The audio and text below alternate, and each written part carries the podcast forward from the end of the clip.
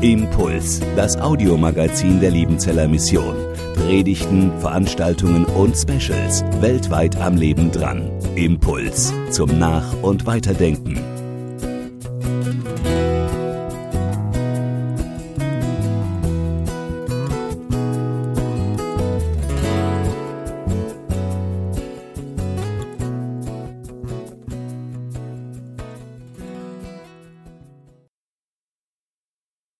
Gnade sei mit euch und Friede von Gott, unserem Vater und unserem Herrn Jesus Christus. Amen. Auch von meiner Seite ein ganz herzliches Grüß Gott Ihnen allen heute Morgen zu diesem ersten Adventssonntag. Dieser erste Adventssonntag steht seit 2000 Jahren unter einem Thema, der kommende König. Der kommende König. In diesem ersten Advent da blickt die Gemeinde aus auf den, der kommen soll, der verheißen ist. Und in der Schriftlesung ist das schon das Thema gewesen, dieses Warten auf den Sohn Davids, dem einen, der allen Jammer und alles Elend, alle Ungerechtigkeit wenden wird, der eine umfassende Transformation dieser Welt mit sich bringt.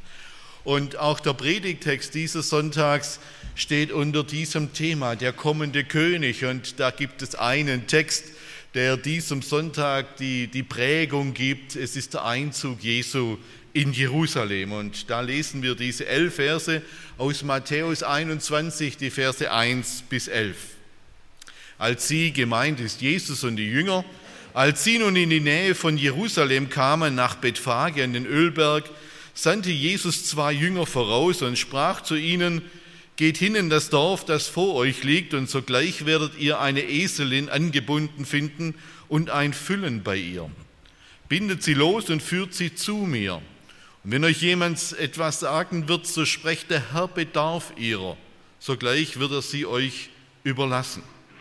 Das geschah aber, auf das erfüllt würde, das, was gesagt ist durch den Propheten, der da spricht, sagt der Tochter Zion, siehe, dein König kommt zu dir sanftmütig und reitet auf einem Esel und auf einem Füllen, dem Jungen eines Lasttiers.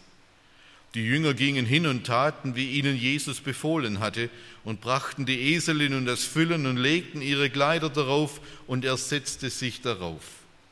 Aber eine sehr große Menge breitete ihre Kleider auf den Weg, andere hieben Zweige von den Bäumen und streuten sie auf den Weg. Das Volk aber, das ihm voranging und nachfolgte, schrie und sprach, Hosianna dem Sohn Davids, gelobt sei der da kommt in dem Namen des Herrn, Hosianna in der Höhe. Und als er in Jerusalem einzog, erregte sich die ganze Stadt und sprach, wer ist der? Das Volk aber sprach, das ist der Prophet, Jesus aus Nazareth in Galiläa. Herr heilig uns in der Wahrheit, dein Wort ist die Wahrheit. Amen. Liebe Gemeinde, wenn Könige und Kaiser, wenn Staatschefs und Präsidenten festliche und pompöse Aufmärsche veranstalten, dann sind das ja immer inszenierte Machtansprüche. Inszenierte Machtansprüche. Damit wird aller Welt deutlich gemacht, wer das Sagen hat, wer die Macht hat und wer diese Macht auch respektieren sollte.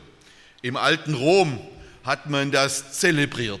Bei den großen Triumphen der Cäsaren oder bei den Intronisationen eines neuen Cäsars, da wurde ein riesiger Einzug veranstaltet, ein Triumphzug veranstaltet. Da sollte das Volk von Rom wissen, wer jetzt der neue Chef ist. Und sie waren vielleicht in Pforzheim im Gasometer in dieser Ausstellung von Jadega Assisi, Rom 312. Manche waren dort.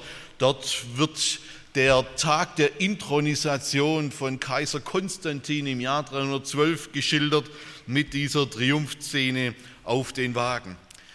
Triumphzüge, Einzüge, das kennen wir aus der Geschichte, auch aus unserer jüngeren Geschichte. Das war die Spezialität der Nazis. Sie haben Adolf Hitler immer wieder zelebriert bei diesen Einzügen. Hier ein Bild vom Einzug 1938 in Wien, nachdem auch Österreich heim ins Reich geholt wurde. Dort wurde das zelebriert, um deutlich zu machen, wer hier der Chef, auf Deutsch der Führer ist. Und bis auf diese Tage kennen wir diese Triumphzüge. Ein Bild aus Nordkorea. Kim Il-jong äh, wird hier zelebriert und es wird immer wieder deutlich, wer hat hier die Macht? Der, der die stärksten Waffen hat, der, der die größten Truppen hat. Durch solche Einzüge und Aufmärsche wird seit der Antike die Demonstration der Macht zelebriert. Die Botschaft lautet, hier und nirgendwo sonst liegt die Macht und die Herrschaft. Und wer auch immer es wagen sollte, diese Macht und Herrschaft in Frage zu stellen, der bekommt es mit dem ganzen Machtinstrumentarium zu tun, das bei so einer Parade aufgefahren wird, mit all den militärischen Instanzen, die da präsentiert werden. Das ist die Botschaft und diese Botschaft, die soll Eindruck schaffen, soll Loyalität erzeugen oder wenigstens Angst verbreiten. Auch Jesus macht in diesen Versen unseres Predigttextes einen Einzug.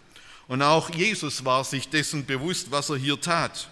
Das alles war ja kein Zufall, das war nicht spontan, sondern sehr bewusst inszeniert, wenn man so will. Wenn in Israel ein neuer König gekrönt und intronisiert wurde, dann wurde er im Kidrontal an der, Kid, der Gihonquelle gesalbt und dann ritt er auf einem Esel. Dann ritt er auf einem Esel hinauf auf den alten Zionsberg, wo der Tempel und der Königspalast stand. Das war ein uraltes Ritual, das war eine Prozession, die schon mit David und mit Salomo gemacht wurde, mit den Königen Judas war es nie anders.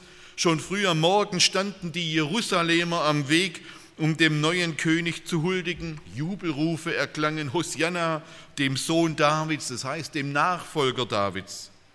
Schon bei König Jehu über 800 Jahre vorher legte man die Kleider auf den Weg und auch beim Makkabäerkönig Simeon, so 140 Jahre vor Christus, rissen die Jerusalemer die Palmwedel von den Palmen. Das waren symbolische Ehrerweise und jeder damals wusste, was das bedeutet. Jeder kannte die Symbolik, jeder wusste, um was es hier geht. Wenn Jesus so Einzug in Jerusalem hält, dann verbindet er damit auch einen Anspruch, einen Machtanspruch. Hier kommt der Sohn Davids, hier kommt der verheißene Messias, hier kommt der, der Herr sein wird in Israel, hier kommt der, von dem wir in der Schriftlesung bei Jeremia gehört haben. Das konnte jeder verstehen, der das damals miterlebt hat. Und gleichzeitig fiel aber auch jedem auf, dass dieser König nicht in der Begleitung von Soldaten und Armeen kommt, sondern in der Begleitung einfacher Menschen. Und was in den nächsten Tagen nach diesem Einzug passieren würde, das machte deutlich, dass dieser König einen anderen anderen Machtanspruch hatte als alle anderen. Mein erster Punkt, dieser König herrscht vom Holze aus. Dieser König herrscht vom Holze aus. Am Ende des Matthäusevangeliums, da sagt der auferstandene Jesus zu seinen Jüngern, mir ist gegeben alle Gewalt im Himmel und auf Erden. Und im sogenannten Philipper-Hymnus, der heißt deshalb so, weil Paulus ihn an die Philipper geschrieben hat, die Gemeinde in Philippi, da bekannten die ersten Christen, dass in dem Namen Jesus sich beugen sollen aller der Knie, die im Himmel und auf Erden und unter der Erde sind, und alle Zungen bekennen sollen, dass Jesus Christus der Herr ist, zur Ehre Gottes des Vaters. Und wenn wir heute Jesus als unseren Herrn bekennen und anbeten, dann bekennen wir uns zu seiner königlichen Würde und Vollmacht. Das, was wir in den Anbetungsliedern singen, das ist diese königliche Würde und Vollmacht. Und dieses Bekenntnis ist niemals nur eine theologische Richtigkeit, sondern eine Wirklichkeit. Eine Wirklichkeit, die sich aber nicht immer mit unseren Erfahrungen deckt. Denn oft genug müssen wir angefochten fragen, wo denn diese Macht und Gewalt dieses Königs ist, wie wir sie denn erfahren angesichts der vielen Krisen und Kriege im großen Weltgeschehen und angesichts mancher Krisen und Tragödien im Leben vieler Menschen im Kleinen. Ein Schlüssel für diese eigenartige Herrschaftsform Jesu steckt in einem Wörtlein dieses Textes. Siehe, dein König kommt sanftmütig. Dieser König herrscht anders, als wir es gewohnt sind. Und wir müssen schon genau hinhören und hinhören, um das zu verstehen, was hier gesagt ist. Zu seinen Jüngern sagt Jesus einmal, ihr wisst, die als Herrscher gelten, halten ihre Völker nieder und ihre Mächtigen tun ihnen Gewalt an. Aber so ist es unter euch nicht, sondern wer groß sein will unter euch, der soll euer Diener sein. Und wer unter euch der Erste sein will, der soll aller Knecht sein. Deshalb dieser, hat dieser König seinen Jüngern die Füße gewaschen. Dieser König wird zum Diener und das ist die Form seiner Herrschaft. Er herrscht, indem er dient. Und bis auf diesen Tag herrschen Christen, indem sie dienen. Wenige Tage nach diesem Einzug bekam dieser König eine Krone und die war aus Dornen. Und doch merken wir gerade in der auf diesen Einzug folgenden Passion etwas von dieser verborgenen Macht und Kraft. Jesus regiert nicht gegen seine Gegner, sondern durch seine Gegner. Alle seine Feinde sind letztlich nur Statisten und Erfüllungsgehilfen seiner verborgenen Regentschaft. Tertullian, einer der großen Theologen der alten Kirche, der hat diese Form der Herrschaft einmal mit diesem Satz zusammengefasst, der hier in der Überschrift schon äh, anklang. Dominus regnavit alignio, schrieb er auf Latein. Der Herr regiert vom Holz aus. Die frühen Christen haben sich das überlegt. Wie ist denn dieser König? Komisch. Er herrscht ganz anders als die Cäsaren in Rom, ganz anders als die herodianische Familie in Jerusalem. Warum ist er so anders? Wie können wir denn diese Herrschaft bezeichnen, begreifen, verstehen? Und er sagt in diesem Satz, der Herr regiert vom Holz aus. Gemeint ist der Kreuzesbalken. Von diesem Holz regiert der Herr. Gemeint, Christus regiert im Widerschein des Kreuzes. In scheinbarer Ohnmacht ist er eigentümlich mächtig. In der scheinbaren Niederlage vollendet sich sein Sieg. Jesus ist der königliche Sieger, nicht obwohl er zum Opfer wurde, sondern, und das ist das Geheimnis, weil er zum Opfer wurde. Dieser König kommt zu seinem Ziel nicht mit ausgeübter Gewalt, sondern eigentümlich mit erlittener Gewalt, eben mit dem Kreuz. Er kämpft nicht mit dem Schwert, sondern seine Waffe ist das Wort. Freilich mit einem Wort, das schärfer ist als jedes zweischneidige Schwert. Er feiert seine Siege dort, wo wir nur die Niederlagen sehen. Das ist die Herrschaft dieses Königs. Ein zweiter Punkt, dieser König macht aus Statisten Christusträger. Er macht aus Statisten Christusträger. Sie sind nur Statisten dieser Geschichte, man könnte sagen, sie sind die Requisiten einer großen Aufführung, nur die Transportmittel, jedenfalls absolute Nebendarsteller. Ich rede von der Eselin und ihrem Füllen. Und doch drehen sich sechs, sechs der elf Verse dieser Geschichte, dieses Textes um die beiden Tiere. Die absolute Mehrheit der Verse dieser Geschichte gehen, drehen sich um zwei Esel. Erstaunlich lang, fast schon umständlich wird von dieser Eselin und ihrem Füllen erzählt.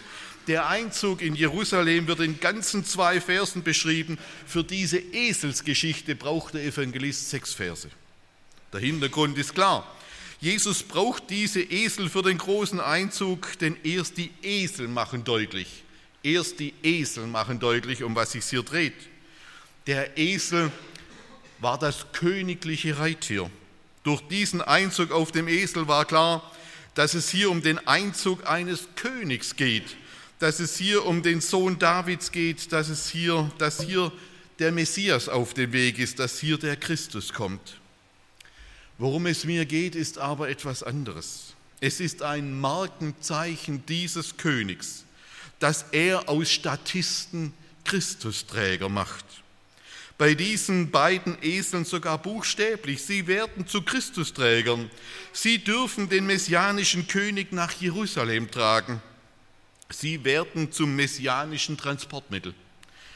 Was ein Rolls-Royce in Luxusausführung für die Queen von England ist, was das Papa-Mobil für den Papst ist, die Air Force One für den amerikanischen Präsidenten und der Airbus A340 Konrad Adenauer der Flugbereitschaft der deutschen Bundeswehr für die deutsche Bundeskanzlerin. Das sind die Esel für diesen messianischen König. Sie sind Vehikel der Macht. Nur dass sie nicht notlanden müssen. Ihr Kommunikationssystem ist allemal zuverlässiger als das von äquivalenten Transportmitteln. So macht Jesus das immer wieder. Er macht aus Statisten Christusträger. Eine junge Maria darf ihn im Leibe tragen. Ein Simon von Kyrene darf Jesus sein Kreuz nach Golgatha tragen. Und ein Josef von Arimathea darf ihn vom Kreuz ins Grab tragen. Das sind alles nur Statisten, aber weil der Herr ihrer bedarf, werden aus Statisten Christusträger. Und das gilt auch für uns, das gilt für Sie und für mich. Der Herr bedarf deiner. Der Herr bedarf deiner.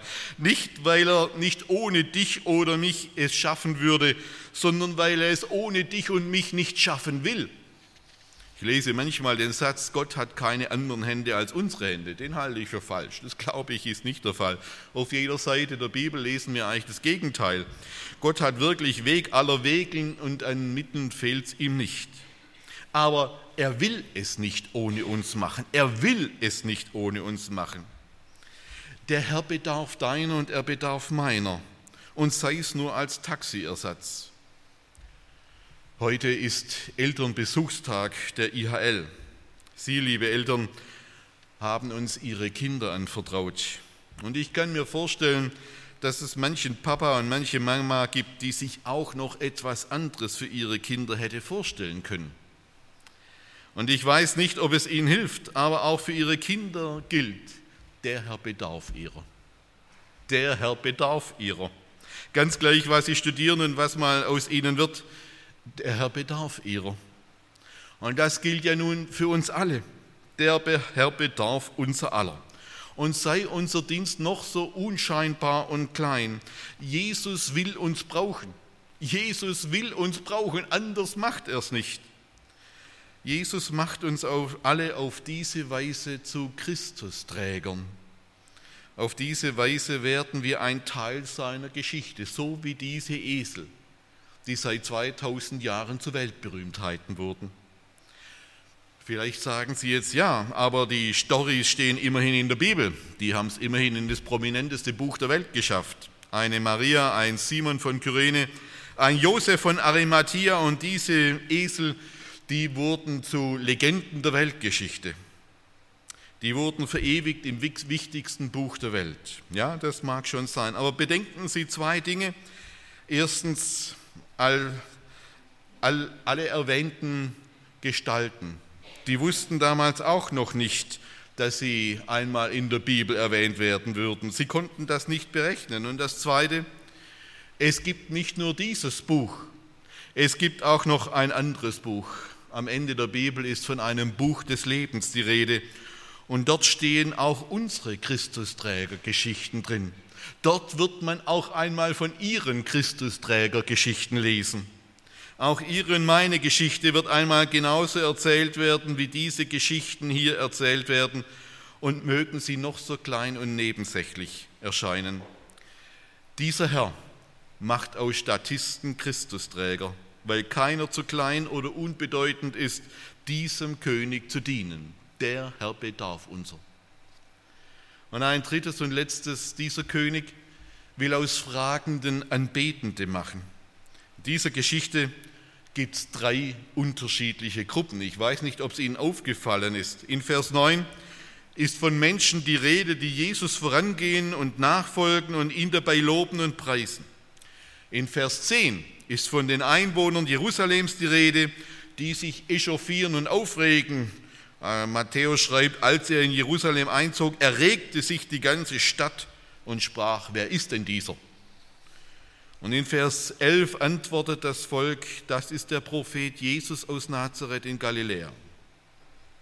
Wenn man das Matthäusevangelium aufmerksam liest, dann merkt man sehr deutlich, dass der Evangelist immer wieder auf diesen spannungsvollen Gegensatz aufmerksam macht zwischen Jerusalem und den Einwohnern Jerusalems und den, dem Volk des Landes Israel.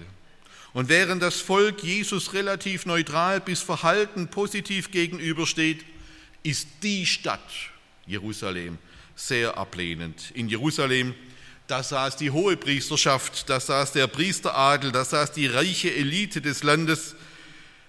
Hier war man not amused über jede Art von Störenfried, der den religiösen und kommerziellen Betrieb Jerusalem störte. Drei Verse und drei Gruppen und alle stehen in einer unterschiedlichen Beziehung zu Jesus. Und was der Evangelist hier ausspricht, ist eine stille Einladung.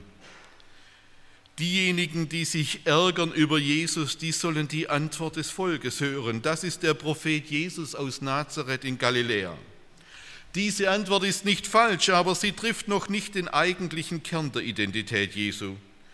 Der wird in Vers 9 lobend und preisend auf den Punkt gebracht. Hosianna, dem Sohn Davids, gelobt sei der, da kommt im Namen des Herrn.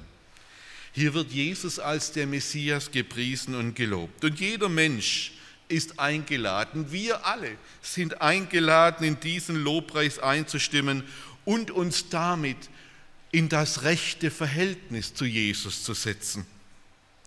Das ist auch das, worum es in der Theologie immer wieder geht. In der Theologie geht es darum, dass wir uns in das rechte Verhältnis zu Jesus setzen. Da gibt es auch Menschen, die kritisch fragen, wer ist der? Und diese kritische Frage, die darf man stellen, die stellen auch wir immer wieder in unseren Vorlesungen. Wer ist denn eigentlich dieser Jesus? Was kann man da historisch sagen? Wie können wir diese Texte verstehen und so weiter? Und dann mag es richtige, aber auch distanzierte Antworten geben. Ja, man kann das sachlich, freundlich, aber so auch ein bisschen distanziert über Jesus sagen. Hm, ein Prophet, okay, ein Prophet aus Nazareth, ach ja, okay. Wozu uns diese Geschichte, wozu uns der Evangelist Matthäus einladen möchte, ist, dass wir in diesen Zug der Einziehenden von Vers 9 eintreten und einstimmen in diesen Jubel Hosianna, dem Sohn Davids. Worum es in der Adventszeit geht, ist, dass dieser König zu uns kommt, dass er einen Einzug hält in unser Leben. Um es mit Georg Weisel zu sagen, mit diesem Lied Macht hoch die Tür, da geht es im letzten Vers um einen Einzug, um einen Einzug in unser Herz. Komm, o oh mein Heiland Jesus Christ, meins Herzens Tür dir offen ist. Ach, zieh mit deiner Gnade ein, dein Freundlichkeit auch uns erscheint, dein Heiliger Geist uns für und leid den Weg zur ewigen Seligkeit. Jesus will aus Fragenden Anbetende machen. Dazu sind wir eingeladen. Amen. Impuls ist eine Produktion der Liebenzeller Mission. Haben Sie Fragen? Würden Sie gerne mehr wissen? Ausführliche Informationen und Kontaktadressen finden Sie im Internet unter www.liebenzell.org. Die Liebenzeller Mission produziert ebenfalls das Fernsehmagazin Weltweit am Leben dran. Informationen zur Sendung und zum Empfang gibt es unter www.weltweit-magazin.de.